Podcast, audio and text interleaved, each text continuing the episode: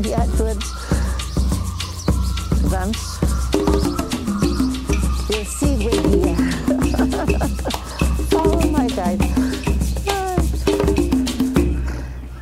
Bom, parar aqui só para fazer a, a apresentação. Não sei se me conseguem ouvir aí para trás. Conseguem? Eu, embora seja paga todos os dias há 40 anos para falar, tenho um problema uh, que é no meu maxilar e tenho algumas dificuldades em falar muito alto. Bom, fazer aqui uma primeira apresentação.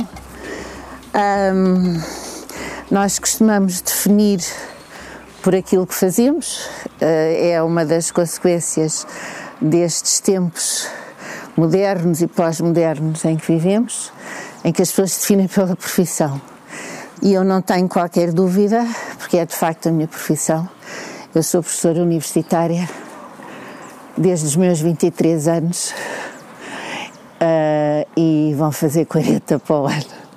Portanto, uh, acho que é uma vida dedicada ao ensino e ao ensino superior.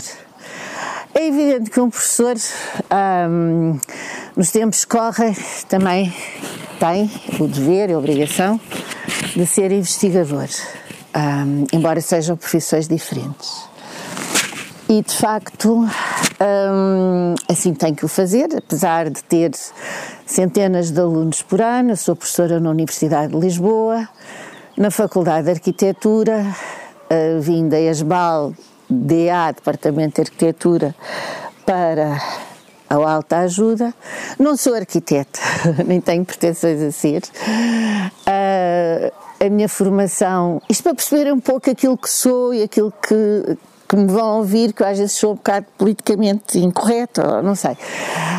Um, a minha formação base é em História, depois tenho uma formação quatro anos em Gestão de Recursos Humanos e Psicologia de Trabalho. Uh, sou mestra em Sociologia, ensinei Sociologia há muitos anos. Uh, trabalhei na área das ciências sociais aplicadas, em muitos estudos, em muitas coisas. O meu doutoramento é em História, o, a minha agregação é em design, mas como a área da história, portanto, isto é, uh, é o, as ciências uh, sociais e humanas transdisciplinares. Mas aqui neste momento acho que sou, sobretudo, uma algesurense ou uma descendente de cinco séculos de algesurenses, pelo menos contados desde o século XVII.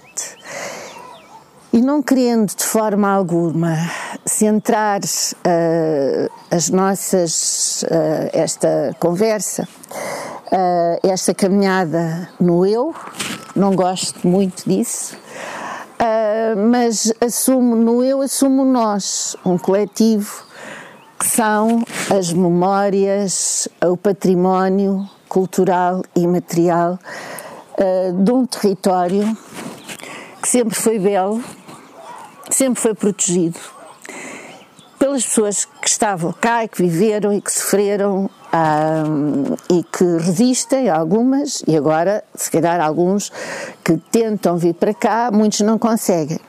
Mas isso leva depois a outras questões. Bom, património não são só pedras, património é herança, é aquilo que se transmite de família. Por isso eu tenho esta visão mais alargada e há mais de 30 anos que fiz da Algesur e dos seus territórios o objeto fundamental da, da, da minha investigação principal, um, que se materializou entre, em muitos artigos científicos que correram aí o mundo. Ninguém é profeta na sua terra, mas já levei Algesur a muitos lugares do mundo e a muitos congressos uh, internacionais, uh, tendo que escrever muitas vezes em inglês, que é um bocado difícil. Uh, há três anos materializou-se este projeto de, de, proteção de memórias num livro lindíssimo um, que foi, teve todo o apoio da Câmara Municipal e a parceria maravilhosa com o João Mariano, uh, e com a equipa da Mil Olhos. É um livro muito bonito que a Raquel depois irá uh, mostrar. E conseguimos, uh, sem grande texto, fazer uma narrativa visual de 100 anos de um conselho. pronto, isto é o fundamental património não é apenas, uh, não são apenas as pedras, não é apenas a arqueologia, são as pessoas, são as memórias, são um, os lugares de memória. Não quero e não quero ser acusada de é a, a Vila de Algesur, como era no final do século XIX uh, que tinha, mas isso é outra questão que eu vou ir a falar mais para a frente. Uh, património não são só as pedras, património também são as pessoas e as suas memórias. E nós somos aquilo que uh, os outros nos legaram. Uh, e é esta, de facto, a minha ideia. Para esta, uh, para esta conversa, acompanhou-me, acompanharam-me alguns autores de que eu gosto muito, mas sobretudo isto estava ser, para ser o ano passado, veio o Covid, depois estava para ser eh, em setembro, fui operado a uma hérnia, depois estava para ser em abril, também foi adiado e agora estamos próximo do solstício uh, de verão, eu tinha pensado no equinócio da primavera, não interessa, estamos aqui em plena celebração, mas no entretanto li um, um livro maravilhoso que eu vos recomendo, que se chama uh, Outrora e uh, Outros Lugares, de uma escritora que foi laureada com o Prémio Nobel da Literatura em 2018, a Olga Torkatschuk, não sei se é assim que se diz, e é um livro uh, lindíssimo. Eu disse: pronto, este outros lugares, este outrora, poderia ser uh, Algesur. Um, e, e, é por aí, começando num território que neste momento é Algesur, uh, mas não foi sempre. De qualquer das maneiras, nós estamos no sul e no sudoeste, uh, que de, nós agora procuramos pelo sol, possivelmente pela praia, mas que uh, era lugar de onde se fugia uh, há 300, 400, 500 anos porque do mar vinha o perigo. E começámos também numa aldeia uh, que foi a freguesia mais pequena de Portugal e que, onde reparar, está de costas para o mar e está abrigada do mar. Por qualquer razão, uh, a Bordeira é uma antiga uh, freguesia e não é a Carrapateira. A Carrapateira tinham forte. Aí depois vou contar-vos pequenas histórias sobre estes lugares que foram terras do fim do mundo. O Algarve todo também o foi, de alguma forma, porque está próximo do mar e do mar vinha ao perigo. É isto fundamentalmente que eu queria dizer nesta, nesta paragem, sabendo que às vezes eu vou para o politicamente incorreto, mas também, como há pouco referi, com a idade que eu tenho, já me estou nas tintas para essas coisas uh, e tenho que dizer aquilo que sinto uh, e, que, e que penso. Um, e, uh, sobretudo, partilhar convosco a paixão imensa que tenho por um sítio que não me viu nascer. Nasci em Lisboa, mas nasci no mês de maio. No mês de junho, em meados do século passado, já cá estava e uh, continuo. Nunca deixei de vir para aqui. É aqui que eu tenho as raízes. É aqui onde eu quero ficar um dia. Uh, se ainda houver Algesur até lá, Bom, esperemos que sim. Uh, mas uh, enquanto houver um espacinho, nem que seja um vale, um pedacinho, quero que as minhas cinzas aí fiquem e que se juntem com as outras todas de muitos algesurenses que por aí andam. Portanto, eu propunha agora que andássemos mais um bocadinho para eu depois começar por contar um pouco, pouco as histórias do fim do mundo e depois uh, falar-vos num capitão. Uh, e no final, uh, se calhar, perceberemos um pouco o resto da história, está bem? Obrigada. Ah, outra coisa que eu quero agradecer imenso é estar-vos a ver, mesmo com uh, máscaras, porque eu passei um semestre inteiro a ver as pessoas em quadradinhos e a sentir-me a fazer um, sessões de espiritismo, que nunca fiz, mas deve ser assim, está aí alguém, onde é que estão, dê um sinal, pronto, porque passei este semestre todo e continuo uh, em confinamento a ver tudo em Zoom. Bom, ah, outra coisa também que eu queria dizer, até tinha aqui uma pequena, um pequeno uh, texto que por acaso também me veio parar às mãos há muito pouco tempo. Um texto foi escrito há 150 anos. Eu perguntei, questionei uh, a, a, equipa.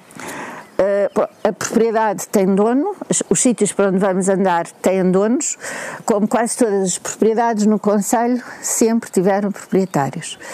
E sempre podemos atravessar as propriedades nos caminhos ditos vicinais.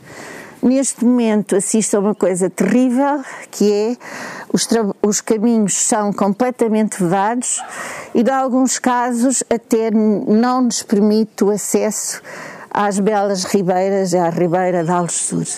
E isto uh, faz muita confusão.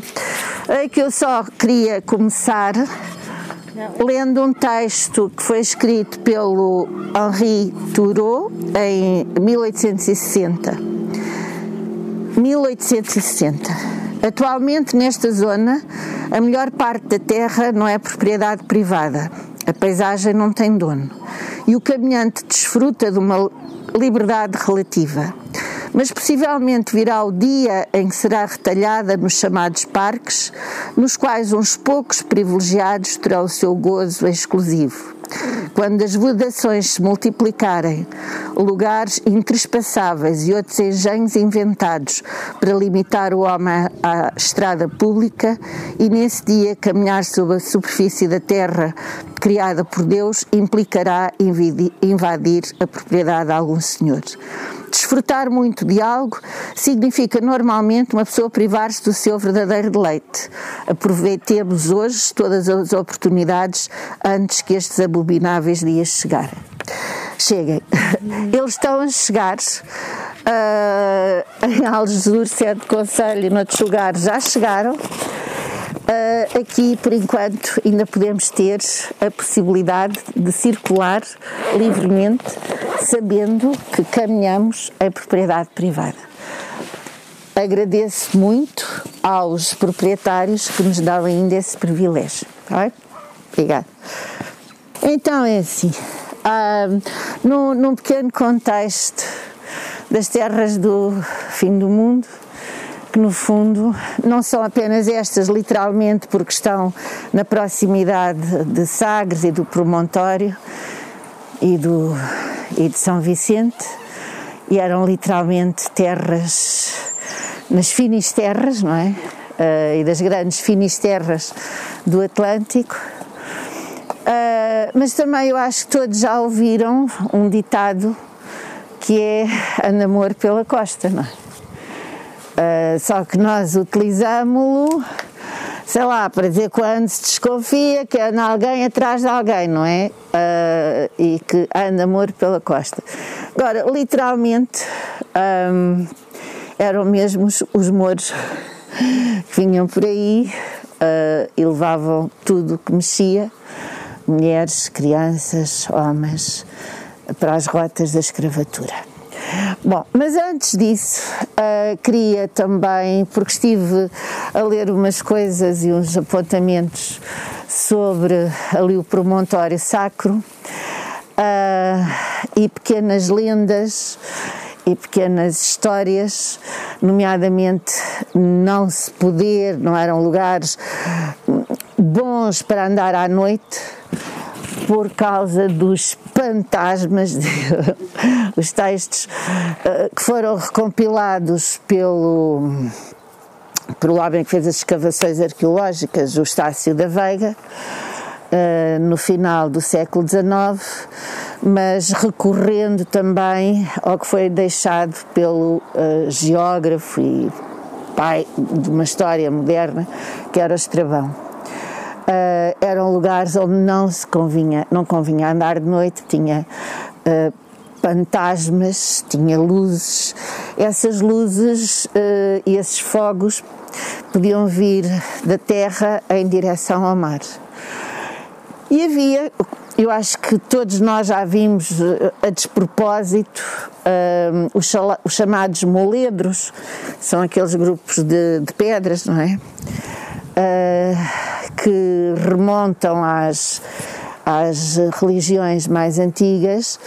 Uh, e o, Leite Vasconcelos também nos conta que quando desaparecia um moledro e era colocado noutro lugar, ou aparecia outro no lugar dele diferente, podia ser o Dom Sebastião. Portanto, um, portanto há aqui uma série de mitologias, uh, também a do próprio Infante Sagres, que se calhar não veio exatamente ali para Sagres, embora tenha passado por lá, uh, tenha estado pela Raposeira, mas a grande Sagres, entre aspas, uh, tenha sido a cidade de descobrimentos que foi Lagos.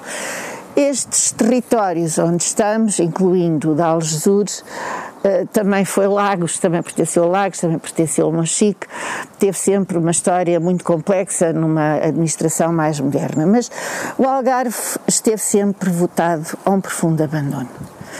Um, porque pela sua proximidade geográfica com o mar, com o sul, uh, porque ficava longe do, do, do, das capitais do reino, porque foi o último território a ser integrado na coroa e uh, pelos problemas das acessibilidades, nomeadamente Algesur, que era uma espécie de uma ilha não é? Uh, Algesur, Algeciras, toda esta nomenclatura provém de, uh, de uma palavra árabe que possa significar e que pode significar ilhas. Talvez também por isso tenha sido a última um, praça forte do Algarve a ser conquistada para o Reino de Portugal. Não porque fosse particularmente importante, embora seja pela sua localização uh, privilegiada, de controle uh, do mar, do rio, estas ribeiras eram navegáveis, uh, mas também, se calhar, porque era periférica Uh, em relação ao resto da conquista. Portanto, Algesur faz parte da bandeira, dizem que é, é uma das bandeiras uh, um dos castelos da bandeira nacional, foi a última, não por ter sido talvez a mais importante, mas porque estava isolada. Pronto. E esta, e esta noção de isolamento permaneceu durante muito tempo, inclusive e sobretudo após o terrível uh, terremoto de 1755 teve efeitos devastadores em todo o Algarve. A cidade de Lagos, que era uma cidade capital da tal gesta marítima portuguesa, que sofreu não apenas terremoto, sofreu um tsunami que alcançou uh, mais de 3 km pela, pela, pela terra uh, e estas terras foram todas votadas ao abandono. Mas também queria contar-vos uh, uma história que passa pela minha história, mas passa pela história de muitos algesurenses, ou de quase todos os algesurenses, porque no fundo nunca foram muitos, continuam a ser ainda menos. Há uma diáspora algesurense pelo, pelo país, possivelmente pelo mundo, mas se calhar quase todas as famílias de, de Algesur se cruzam ou entrecruzam. E eu queria vos contar uma pequena história que eu não. chegou-me um pouco por. Um, por meros acasos. Uh, eu ainda não estou reformada e não sei se algum dia chegarei a estar reformada ainda boa da cabeça para poder usufruir a minha reforma, não é? Mas prometo que um dia uh, irei fazer estas histórias todas uh, e que partirão e que depois poderão ser divulgadas. Bom, temos a indicação. Uh, não sei se conhecem uma palavra chamada alfaqueque. Alguma vez ouviram o que é um alfaqueque? Sabe o que é um alfaqueque? Eu já ouvi falar, mas não Pronto. Os alfaqueques, uh, que vêm desde o tempo do Afonso Sábio, eram fidalgos, fidalgos uh, que tinham que ter grande fortuna, tinham que ser incorruptíveis, tinham que ter uma série de, de, de, de prerrogativas uh, éticas, pessoais, uh, e está indicações desde o século XII, século XIII, até em Espanha, que tinham como principal missão negociar os resgates dos escravos brancos. Uh, isto é politicamente incorreto, eu não sei, mas é, nós não podemos ler a história uh, antiga à luz da nossa contemporaneidade. Toda a história é contemporânea, não é? Uh, e nós não podemos, eu insisto muito com isto, eu apresentei um texto parecido com este a um grande congresso internacional e as pessoas disseram, é verdade, é verdade, a história da humanidade é a história de escravaturas. Desde que os homens começaram a movimentar, foram conquistando, foram dominando os outros. Uh, e também trouxeram doenças. Isto há um ano pediram para fazer um, te um texto, um, um, lá na faculdade, os alunos da associação, já esteve 2 mil ouvintes, um podcast sobre as pandemias. Eu comecei a estudar as pandemias e não, a história da humanidade é a história das doenças e a história da escravatura. Ponto final, parágrafo. E como tal, os povos do Sul, Portugal, Espanha, Itália, a Grécia, eventualmente, e eu sei, eu não trouxe hoje o livro porque era muito pesado, até no Tamisa, bom dia, até no Tamisa, até a Inglaterra, chegavam os povos do norte da Europa, os berberes, e levavam tudo o que mexia. Levavam tudo o que mexia, novos, velhos, ricos, pobres, mulheres, homens, e depois uh, exigiam, em alguns casos, resgates. E, portanto, havia, começou por haver estas figuras dos alfaqueques, que eram uh, fidalgos à partida incorruptíveis. Estes alfaqueques eram as figuras responsáveis, só que entretanto desaparecem os alfaqueques e surgem os, mon os monges trinitários, uh, que até, pelo menos até ao século XVIII, uh, eram eles que tratavam dos resgates. Sobre isso até já há histórias, uh, teses de doutoramento feitas, uh, com relatos. Eu trazia um livro, mas estou aflita das costas, não podia, em que tem os números, são centenas, dezenas de milhares de pessoas, nomeadamente em Argel, no século XVI, século XVII, havia cerca de 2, 3, 4, 5 mil escravos brancos. Alguns eram resgatados, ah, as, as igrejas, os mosteiros de, dos trinitários tinham caixas de esmolas, porque as famílias, havia famílias que podiam, não é? Resgatar, outras que não ah, e que perdiam tudo, e então havia sempre ah, uma caixa de esmolas para contribuir para o resgate. Desses ninguém fala dos escravos brancos, das escravas brancas, dos jovens brancos do sul da Europa, do Mediterrâneo, daqui, da Carrapateira, da Bordeira, dos territórios do Algarve, ninguém fala. Temos algum complexo uh, pelos primeiros mercados de escravos que vinham da África e que eram vendidos pelos próprios negreiros, que eram a maior parte deles eram árabes, uh, mas temos este complexo e não assumimos a quantidade de antepassagem, não sei se estão aqui pessoas de Algesur, ou pessoas que têm raízes no Sul, ou mesmo junto à costa e que têm antepassados uh, ainda que ficaram lá por estas grandes cidades do norte da África. Uh, começa agora a ser feita alguma investigação, não só a partir uh, das, uh, dos trinitários, da, das, dessas relações, e também de arquivos que existem, por exemplo, na Igreja do Loreto, em Lisboa. Uma das minhas tarefas, quer dizer, que não é, é voluntária. Eh, eu pertenço à Sociedade de Geografia de, de Lisboa, Presido uh, neste momento a duas secções, a dos estudos de património e a das artes e literaturas, e há todos os anos convidos a participarem, que são sessões abertas, estes dois anos são para esquecer, mas há um ciclo de, de, de relações, uh, sobre as relações luso-italianas do século XVI ao século XVIII, e há conferências, tem havido conferências extraordinárias, e uh, algumas delas têm sido sobre estas questões também incidido muito sobre os italianos uh, e sobre os uh, mercadores italianos. Bom, portanto, isto é uma história, é verídica, aconteceu. O que me levou a descobrir, por, por uma série de acasos,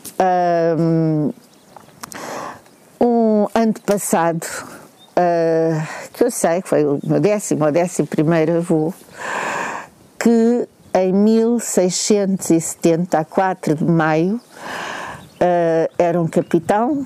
Esta história do capitão terá um dia que ser feita com toda a sua descendência, que é, no fundo, parte da, da Algesur, uh, de um capitão uh, que travou um ataque dos berberes, dos piratas berberes.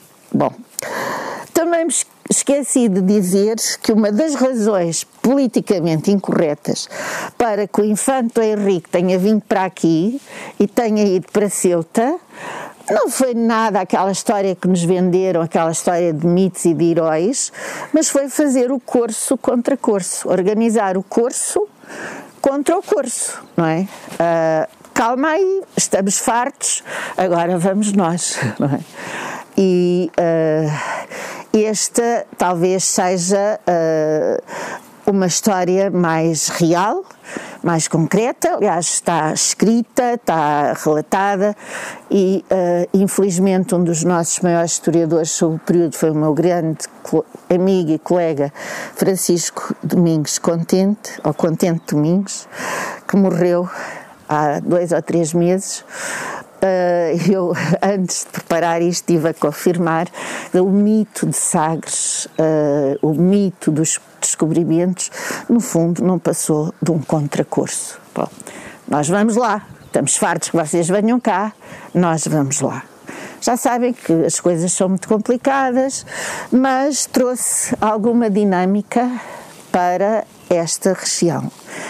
E nessa dinâmica para a região foram também, quando começaram as idas das naus para a Índia, foram famílias, ou pouca, as poucas pessoas que viviam nesta zona, foram também para as Índias e com as caravelas também pelas histórias das histórias que eu fui ouvindo, fui conhecendo por informadores muito qualificados, há ainda na, na, em Algesur quem tenha sangue índio, entre aspas. Uh, podem até ser de famílias tenham uma origem comum, mas olha, alguém, este andou lá pelas Índias e trouxe um filho índio, índio, entre aspas, indiano, pronto.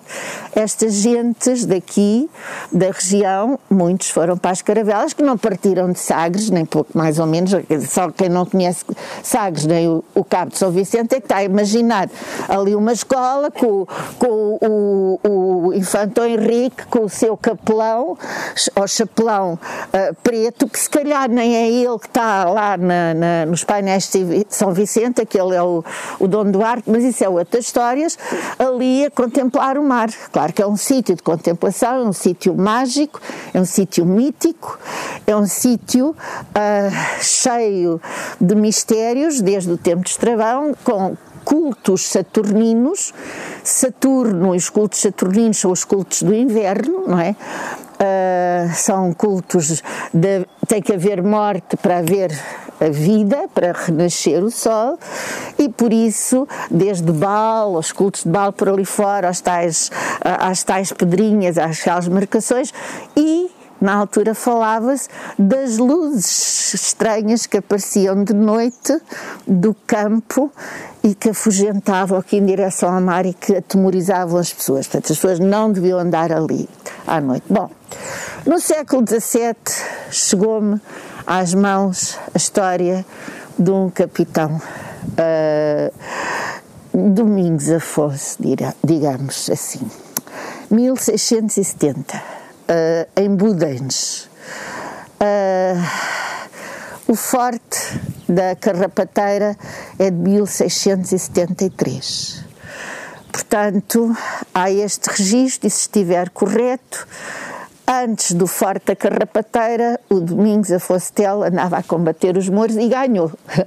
Não os deixou entrar, travou o ataque. Bom, esse Domingos Afonso tinha a mãe nascida, creio que na Bordeira.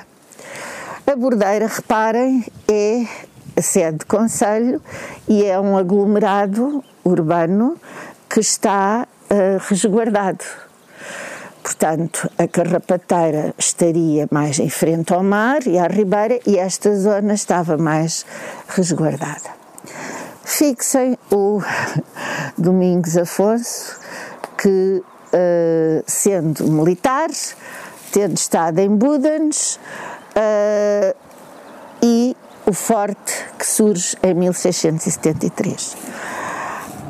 Um, o que é que se protegia? Protegia-se as pessoas, como é evidente, que também não eram muitas, protegia-se a pesca, porque o mar aqui sempre foi muito bravo, um, a própria, a própria construção sobretudo da, hum, da zona da Carrapateira, o que resta, pouco resta, nada resta, não posso já dizer mais, era berberes, uh, o que resta, muito pouco, eu nem sei se ainda está lá alguma coisa, mas era profundamente, era um espaço defensível, é? E eram uma, uma, quase construções berberes. Neste momento, vocês sabem todos que as pessoas procuram estes territórios para o mar, para a praia uh, e esquecem-se da terra e, sobretudo, não, não há uma preocupação, não é só nossa, é também das próprias autoridades políticas, uh, de preservar um património identitário que é também a arquitetura uh, e as formas de construção tradicionais. Um, agora, se calhar, são outros os corsários agora procuram outras coisas. Bom, não interessa. Mas eh, esta história do, do capitão, esta história do soldado, é uma história que eu acho que é muito bonita, que me chegou às mãos uh, e que eu saiba uh, é o meu décimo ou décimo primeiro avô. Portanto, uh, alguém me fez chegar essa genealogia depois abrindo os livros cruza-se com uma série de nomes. Quando eu for grande, quando tiver tempo, gostaria de escrever essa história do soldado, mas há uma história que uh, é o património das memórias que eu fui guardando, também da minha, mas há outra que está fundamentada em uh, documentos. E, e, eu sou de história e não posso esquecer o grande rigor dos documentos. Embora, e todos vós com as vossas profissões também sabem, que os documentos, muitas vezes, sobretudo quem lida com atas, não sei se alguém lida com atas, uh, as atas agora são limpas demais, não é? Uh, ah, ah, isso não podes pôr na ata, tira da ata porque fica mal. E então põem as atas muito limpas, isto por um dia para os historiadores vai ser uma chatice. Porque faltam os outros detalhes, não é? Aquelas coisas onde nós vamos descobrir as tensões, os conflitos, quem é que disse mal de quem, o que é que aconteceu, as peixeiradas, que é imensa graça também para quem gosta da história. E eu, se calhar, fui para a história uh, porque sou muito bisbilhoteira. Uh, e gosto. Uh, mas não é uma história de heróis, acho que heróis somos todos, não é? e todos os que resistem, estamos aqui para contar essas histórias. Um, Há também um autor de quem eu gosto muito, tenho, de vez em quando tenho muito medo que eles morram e que sei, sei eu dar por isso, uh, mas ele está vivo. É um senhor chamado à francesa Pierre Nora, uh, ou em português Pierre Nora, pronto, uh, que tem uma obra notável que são uh, Les lieux de la mémoire, os lugares da memória, Uh, e a partir dessa ideia dos lugares da memória e da necessidade que muitas vezes temos de celebrar memórias ou de criar eventos, marcos, uh, para que não nos esqueçamos que uh, também por vezes se inventa ou reinventa a história. O que aconteceu, por exemplo, com o mito da escola de Sagres, não é? uh, infante solene, com aquele ar todo muito importante, que vai para ali ver partir as caravelas ou que tem uma escola de navegadores. Não. Uh, ele era, era um homem rico, ambicioso, gostou da zona, sabemos que recebeu ali em 1450 e tal o Cadamosto, um, um grande uh, astrónomo uh, veneziano, e o professor Borges Coelho tem isso no, na sua história que está a fazer, mas eram lugares de passagem, não é? Porque, bom, para além dos piratas ingleses que vieram para aí, portanto, isto era uma zona muito sujeita à pirataria e também de algumas luzinhas que não só vêm da terra, mas que se calhar agora vêm do mar em direção à terra, não é da terra para o mar, mas do, do mar em direção à terra. Bom, uh, esta era a parte uh, da história, uh, sabendo que o terremoto deixou o Algarve profundamente ferido e martirizado. E nós falamos geralmente no terremoto de Lisboa, do que é que aconteceu uh, em Lisboa, e não nos interessa falar no que é que aconteceu uh, ao Algarve, uh, porque era periférico. propunha que andássemos então mais um bocadinho eu começo a falar e às vezes não, não me calo, desculpa, mas uh, uh, acho que podemos andar mais um bocadinho. Portanto, nós tínhamos visto uh, as histórias do que é um território que sempre foi belo e cobiçado Uh, e era cobiçado de muitas formas, uh, primeiro pelas pessoas, eventualmente, uh, era necessário levar mão de obra e para outras paragens. Por acaso, há pouco tempo estive a ler um livro que é passado no Marrocos, no período da, da hum, pré- independência e fala-se lá na, nas cidades antigas, mesmo nas cidades históricas que foram construídas e as muralhas foram feitas com muitos escravos uh, cristãos. Uh, mas Aljur tem um, um fural uh, de 1280. Uh, eu já disse, ou não sei se vos falei, que foi a última, já vos disse que foi a última a ser conquistada, não pelo, se calhar pelo seu valor, uh, mas porque era, estava bem mais isolada e, e também está num lugar estratégico. Uh, há muitas lendas, podem-se contar muitas histórias sobre uh, a conquista, supôs-se ou acredita-se Uh, Acredita-se que foi conquistada aos mouros no final da década de 40 do século XIII, supostamente supostamente, porque não há nada uh, de concreto que diga que foi o Dom, o Dom Pai Pérez Correia que de facto a conquistou, porque ele era o, o, o, o chefe da Ordem de Santiago, andou por aqui, não sei se esteve diretamente envolvido uh, na, na, conquista uh, de Algesur. Um, Dizem as lendas daqui que foi a 24 de junho, custa-me acreditar, porque houve várias terras a serem, pelo país todo, a serem conquistadas no 24 de junho. Isto é coincidências a mais, uh, até porque houve acertos de calendários e o 24 de junho corresponde ao solstício. Uh, mais uma vez, é, um, é a ligação com o mundo telúrico e com a história antiga, não é? Uh, aqui na vila criou-se um feriado oficial a, 20, a 29 de agosto, então ficamos a 29 de agosto ou a 24 de junho, uh, porque é o dia em que supostamente os mouros iam ao banho ritual e vieram os cavaleiros e conquistar. Também, isto é uma lenda que corre o país todo, e o banho 29. Mas dizia um senhor que fazia filmes e que era eh, John Ford. Eu adoro cinema.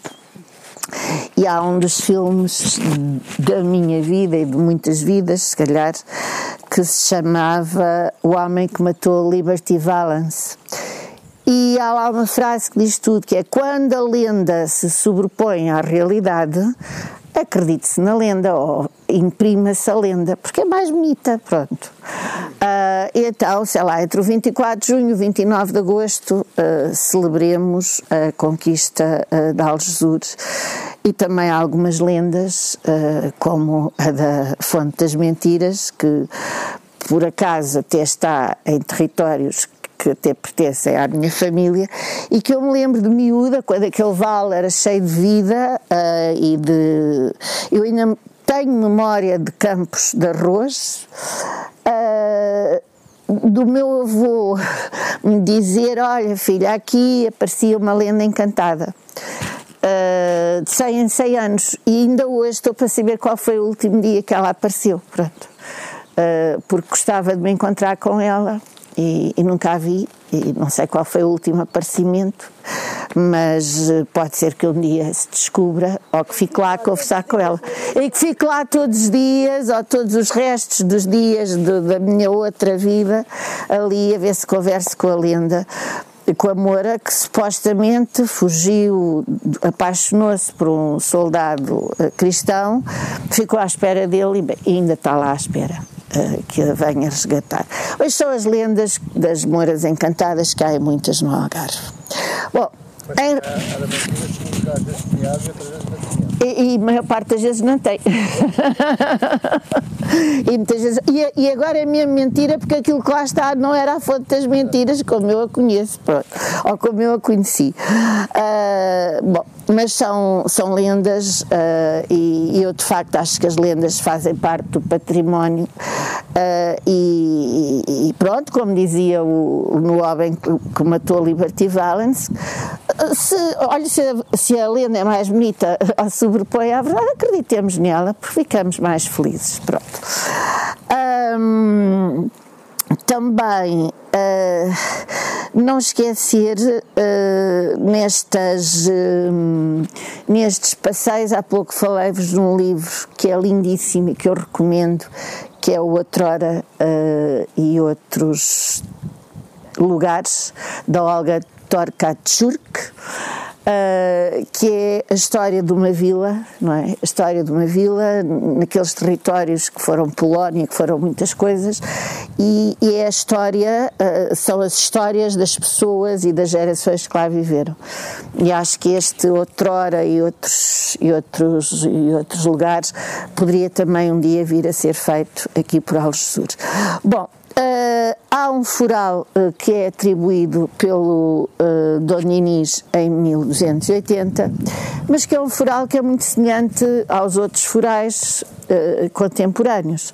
Aponta para algumas especificidades da terra, nomeadamente para a existência de, das salinas está, estamos na proximidade do mar, uh, fala-nos na vinha, uh, fala-nos nos cereais, e esta zona era uma zona muito rica em cereais, e há pouco uh, referiu-se aqui ao, ao, a transumância e o, e o, e o, e o gado. Uh, havia os uh, não é os uh, os vizinhos e os povoadores claro, uh, com uma estabilidade relativa ao nível de um território, não é? E com as, as fortificações que podiam ajudar a proteger e a defender dos tais ataques dos berberes que duraram pelo menos até o século XVIII, uh, as pessoas foram se estabelecendo, não é? Foram se estabelecendo. Falei-vos no século XVIII uh, uh, e uh, o terremoto que teve consequências devastadoras. Pouco temos, ou pouca informação restou, não só em relação ao Jesur, mas em relação ao resto do Algarve, sobre os arquivos desse tempo, porque foram destruídos, não é? Uh, foram destruídos, mas uh, acho que se irão fazer ou construir algumas uh, histórias a partir daí. 300 famílias, 300, 400 habitantes aqui na, na zona da, da Bordeira, 30, 40, 50 pessoas. Uh, mortes muitas e em lagos, então foi uma mortandade uh, completa. Foi necessário vir o século XIX com todas as suas uh, também inseguranças, nomeadamente com a guerra civil e com as lutas entre os absolutistas e os liberais. Ora, Algesur, terra próximo piratas, com algumas coisas que depois vêm do mar para a terra, eh, já não são as luzinhas que vão, de, ou, as, ou as, os fogos que vêm do, do campo em direção ao mar. É Uh, e não ficou a, a salvo dos, uh, deste, destas problemáticas, destas lutas e, sobretudo, uma figura uh, que deixou em marcas no, no, no, território de Algesur e da Serra de Monchique, Marmelete, na Serra, que ficou conhecido como Remexido, as guerrilhas do Remexido. Ele também andou por aqui. Uh, e também fez uh, alguns estragos, nomeadamente, creio que uh, incendiou o, os arquivos. Houve um, um, incêndio muito grande dos arquivos pelas tropas do remexido, absolutista. No meio de tudo isto, a cidade de Lagos, que estava, como já vos disse, arrasada, destruída, uh, quase sem pedra sobre pedra, uh, é uma cidade que apoia a causa liberal. E com a estabilização, com, uh, com a execução do, e, a, e, a, extinção da guerrilha do remexido e uh, a sua morte, foi enforcado.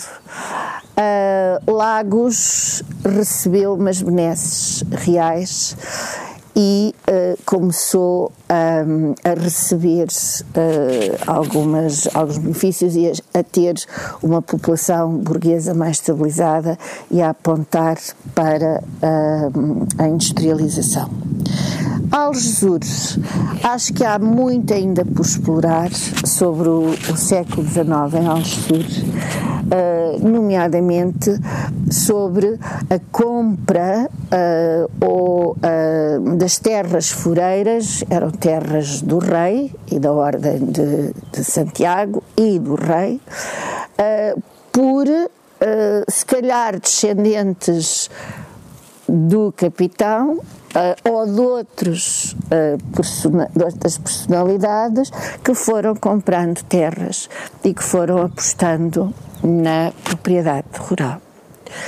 Uh, não deixando nunca de haver não apenas a transumância, mas também uh, uh, uns tempos de, uh, por um lado, de algum dinheiro, alguma propriedade, nunca foi muito grande. As maiores propriedades da, do Conselho de Algesur encontrava-se aqui na zona da Bordeira, que nem sempre pertenceu a Algesur, só está integrado, de facto, a Algesur desde 1908. Algesur também teve uma história muito complicada uh, de junção a Lagos, independência e depois ligação a Monchique e desde o final do século XIX, então, novamente como uh, Conselho. Um, sobre essa, o estabelecimento de. Também não eram muitos uh, de, de, de, de, compra de terras e de propriedades, acho que também há uma história uh, por fazer e que deve ser feita e que eu gostaria muito de participar nela. Mas o que é certo é que, por exemplo, aqui encontramos propriedades com mais de 600 hectares, e há pouco tempo acho que foi vendida uma temos ao Corte de Pedro Jacques e Corte Pedro Vicente, o que se constava é que, que era davam prémios aos militares, tinham davam os terras aos militares para eles administrarem, um pouco como o Algarve todo, não é? Foi isso, fundamentalmente, não é? Uh, dos tais militares que vieram ajudar a proteger. E há estas famílias que têm os descendentes aqui nestas zonas uh, que, foram, que se foram fixando. O que aconteceu, por exemplo, com o Domingos Afonso, uh, possivelmente com o Pedro Jacques, que é de origem francesa, e de outros que se foram estabelecendo no território, e alguns deles que depois vão estar presentes, uh, no caso dos descendentes do, do, do, Domingos, do Domingos Afonso, na restauração e no envolvimento da administração do território. É normal não é? Uh, eles não, não, não, vinha, não vieram para cá, vieram para cá para defender o território, era natural que uh, se estabelecessem cá. Portanto, por isso é que eu costumo dizer, são meia dúzia de famílias, os algesurenses nunca foram muitos, nos anos uh, 50, 60 chegaram a ser à volta de 8 mil, num território que ainda é bastante vasto, no último censo eram 5 mil e qualquer coisa, Uh, aguardo por ver os uh, resultados do próximo recenseamento, porque uh, neste momento, portanto, Alger continua belo, continua muito apetecível. se calhar já o perigo já não vem do mar, se calhar vem da terra, não sei se são luzinhas, são outros tipos de luzinhas, mas não sei na realidade quantos são os que resistem a viver cá uh, um ano inteiro, uma vida inteira a viver, a trabalhar, a ficar. No último censo eram 5 mil, estando 3 mil e tal recenseados. Uh, ora, uh, eu já há muitos anos escrevi sobre isso, que temia que num futuro próximo pudesse ser um, um, um conselho inviável. Uh, outra vez, eu não quero pensar nisso, porque uh, ele já o foi no final do século XIX. E porquê? Porque não havia habitantes, uh, era muito periférico, não havia boas, boas acessibilidades, era uma aventura vir para aqui. nós levávamos sei lá, quase um dia, era um dia para chegar, era, era, era. A, estrada de Espinhacão ainda era pior do que era hoje e as curvas do Cercal ainda hoje me deixam com, com mal disposta só de pensar nelas. Uh, e de facto, o Algarve só há pouco tempo é que tem uma autoestrada que não chega cá não é?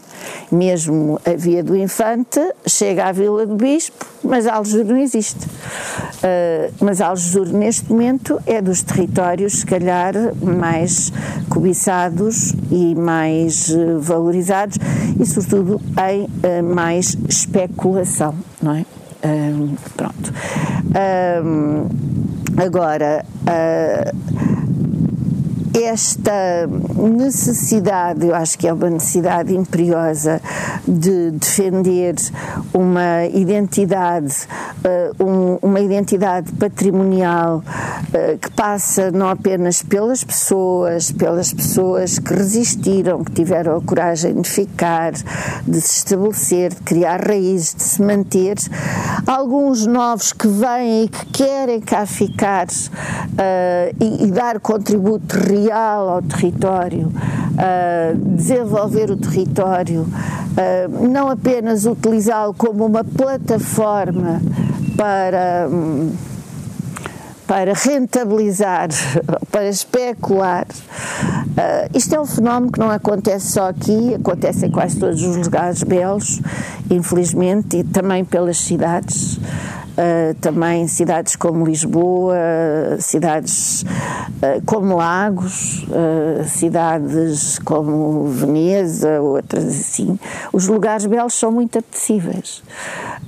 só que as pessoas esquecem que se elas são belas ou se mantiveram belas é porque alguém cuidou delas informalmente, alguém as viveu com intensidade e por isso elas sobreviveram. Portanto, há estes ciclos, e houve estes ciclos, uh, que uh, estamos a atravessar um, um, um, outro muito complexo, complicado. Eu não sei, uh, há pouco estava a ver o que se passou aqui na Bordeira não há planos diretores, uh, faz-se em casas de todas as formas, não sei o que é que resta do, do berber, da arquitetura berber original, da carrapateira, muito pouco. Uh, Choca-me cada vez que passo por Odisseias e vejo aquelas torres que vão saindo, de cima brancas, porque alguém meteu na cabeça que o Algarve tem que ser branco.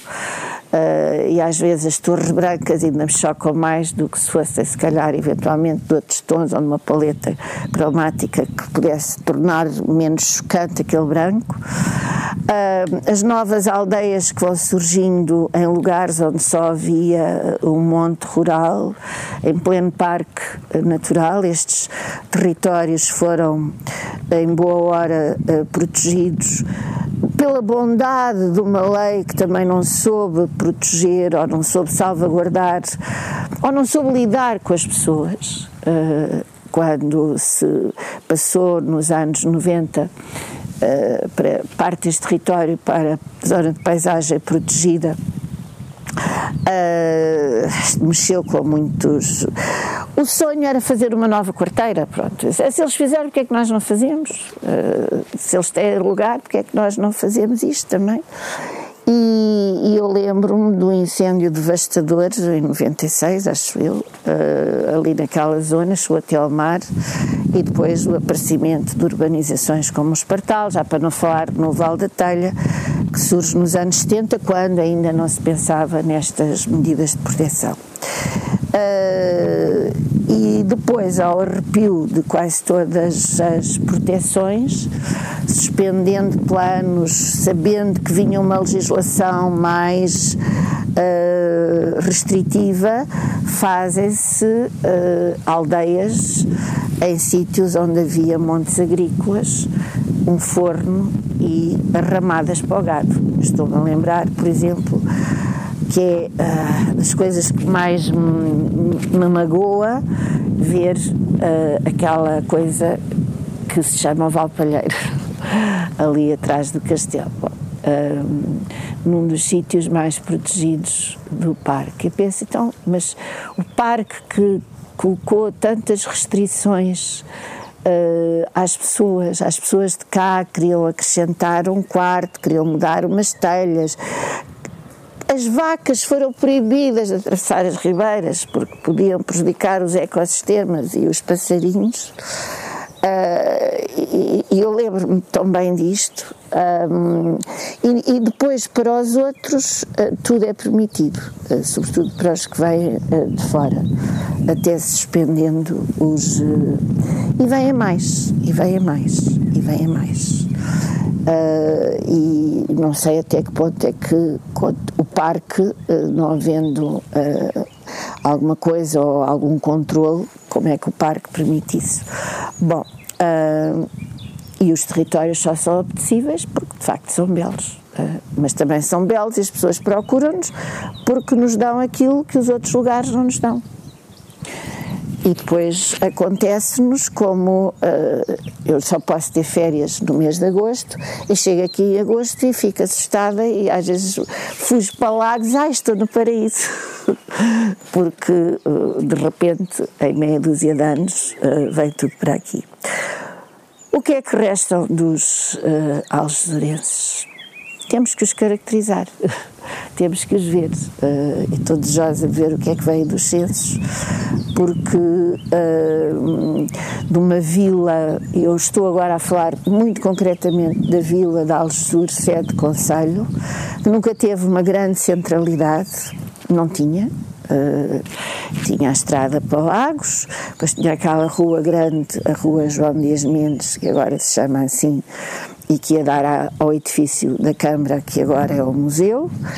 Uh, nessa zona havia todos os principais serviços e aquela rua era uma rua cheia de vida, de comércio, de, de, de, nunca foi muito qualificado, mas era um comércio quase autossuficiente, dois barbeiros, uh, mercearias, uh, a moagem, aquela extraordinária moagem o cheiro da moagem está nas minhas memórias, os gatos da moagem, uh, os moleiros da moagem, o senhor Ricardo, que ainda estava vivo, aqui há uns dois ou três anos, ainda está vivo, espero que esteja, com todos os seus saberes. Uh, as bestas uh, que se amarravam ali bem perto da moagem havia uma, uma, uma vialazita que ia ligar à, à Ribeira e tinha até uma argola onde se amarravam as bestas, as pessoas levavam as farinhas, eh, levavam os cereais para moer. A, a dona da moagem, a família dos donos da moagem, uma família de empreendedores, princípio do século XX, final do século XIX, houve uma série de empreendedores que tentaram dar alguma dignidade e alguma modernidade ao Conselho, eh, com máquinas ainda a vapor, máquinas depois foram adaptadas. A moagem era um símbolo de modernidade. Claro que já ninguém quer trabalhar naquelas eh, artes, ainda houve um jovem que agarrou naquilo. A dona da moagem pediu-me para interceder junto da Câmara para que não deixasse morrer a moagem, para que fosse inclusive musealizada, mas como um museu vivo, uh, a funcionar, para ter um espaço onde se vendia depois os cereais, aproveitando a padaria, que também já fechou, Aljur neste momento nem sequer tem uma padaria a funcionar, e a Câmara não teve interesse. Uh, lá estou eu a ser politicamente incorreta, mas paciência, não esteve, não teve interesse.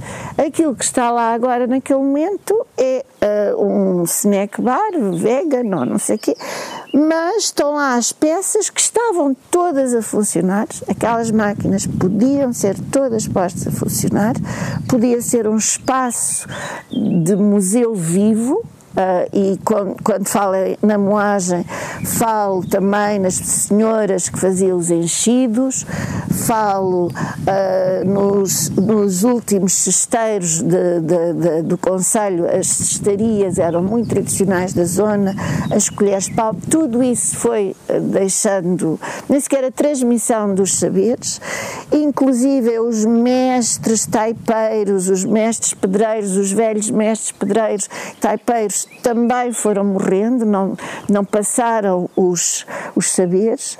As casas eram assim, com algumas influências ainda berberes, porque o clima de Aljur não é o clima do Baixo Algarve, é mais próximo do Alentejo, se calhar, mas com a brisa do Atlântico, e portanto tinham uma porta e, dois, e duas janelas, quanto muito. Uh, o chão era de terra batida, porque era extraordinariamente era acabava por ser uh, mais ter mais conforto térmico sendo de taipa um, de repente há quem compre velho para fazer novo que pode ir fazer noutro sítio qualquer tão bem, e isto mais uma vez é uma ferroada, mas é verdade, tenho dito, escrito, dito publicamente uh, que uh, o, no governo Guterres, em 1995, saiu um, um decreto em que se considerava a zona histórica de Algesur e que vinha desde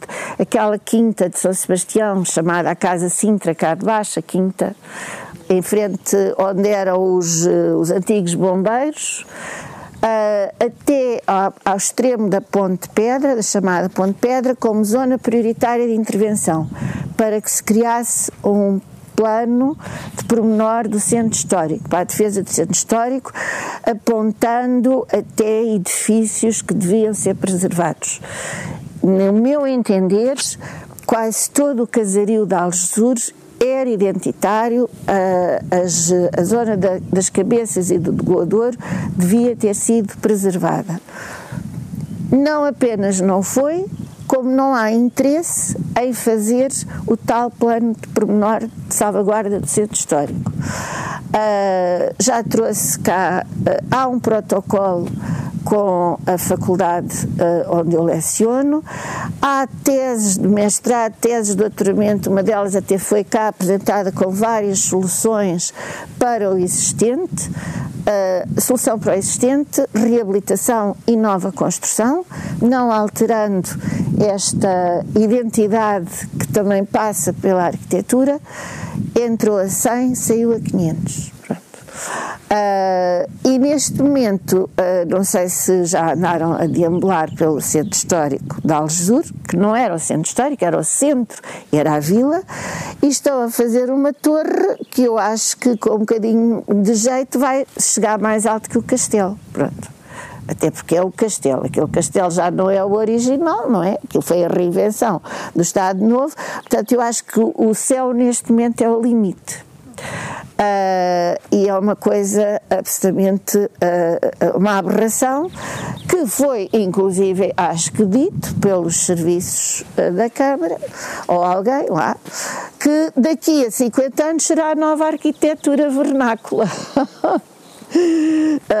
portanto isto diz tudo não é ou não sabe o que é arquitetura vernácula, ou não sabe o que é identidade, ou não sabe o que é que se diz e o que é que se faz. Bom, mas isso é outra história.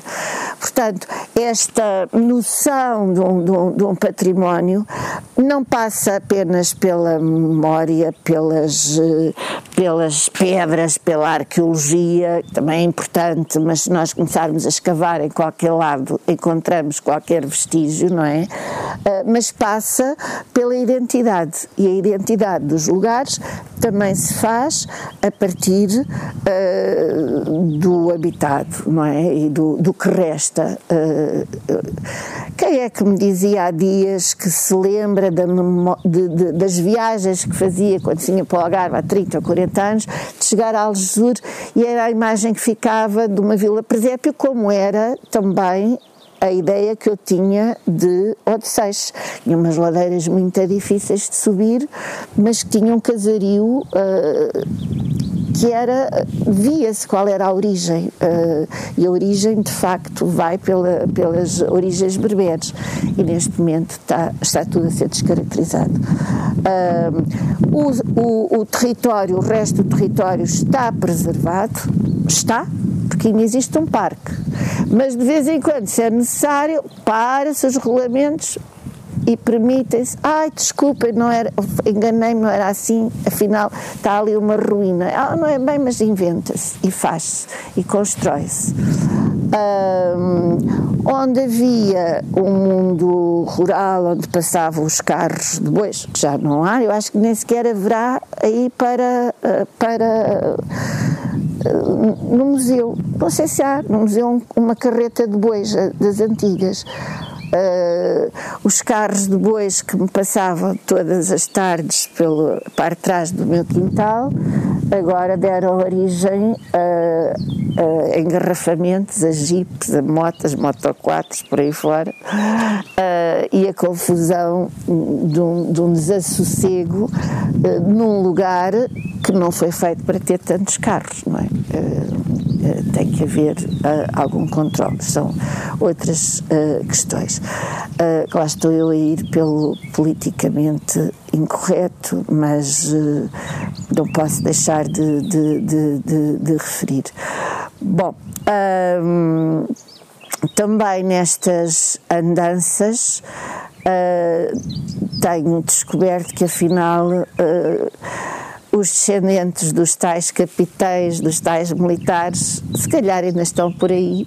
Uh, se calhar não todos cá uh, na vila, mas andam alguns por aí. Uh, andam alguns por aí e isto era uma pequena, grande família que teve sempre uma densidade populacional bastante baixa.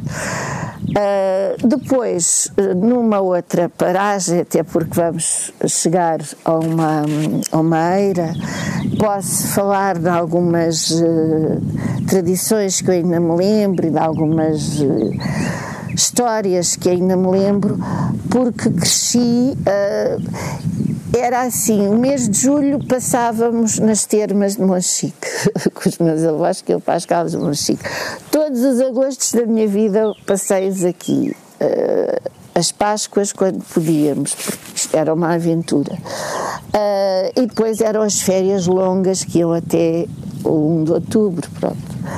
Ou 5 de outubro, já nem sei, era em outubro que começávamos as aulas, pronto. E a praia aqui, uh, para quem tem problemas respiratórios, era boa, mas fazia-nos um bocado mal quando havia asmas. De maneira que eu passava muito tempo uh, na vila, uh, de roda de, de, de, dos lavradores da casa agrícola, porque era, foi uma casa agrícola grande que está absolutamente uh, ao abandono, ia regar plantas, ia regar flores, ia para as casas grandes das, dos primos, das primas da minha bisavó, as casas com armazéns que agora vão ser todos transformados em hostéis e coisas assim. Algesur é o maior hostel para aí da, da, de Portugal, ou é a seguir a Lisboa, eu acho que é a terra que tem mais hostéis ou alojamentos locais por habitante, o que também não tem, eh, não auguro nada de bom, porque os lugares só são lugares se são de facto habitados e não é, por muito e eu gosto de, de, ir a um sítio, eu gosto de ser turista, mas não sou aquela turista que ocupa o espaço. Eu não consigo estar num lugar onde não vejo pessoas de lá. Uh, gosto de cidades, gosto, não gosto de colecionar países, eu gosto de cidades e gosto de andar e deambular nas cidades como se fosse uma pessoa de lá. Uh, e acho que é a coisa pior que pode acontecer, como é o que acontece, por exemplo, em Lisboa, em que vão os turistas todos para a Alfama e só vêem turistas. E depois queixam-se porque não há lisboetas, ou neste tempo de pandemia não havia comércio. Depois está claro, não tem lisboetas. Eu aqui sinto o mesmo.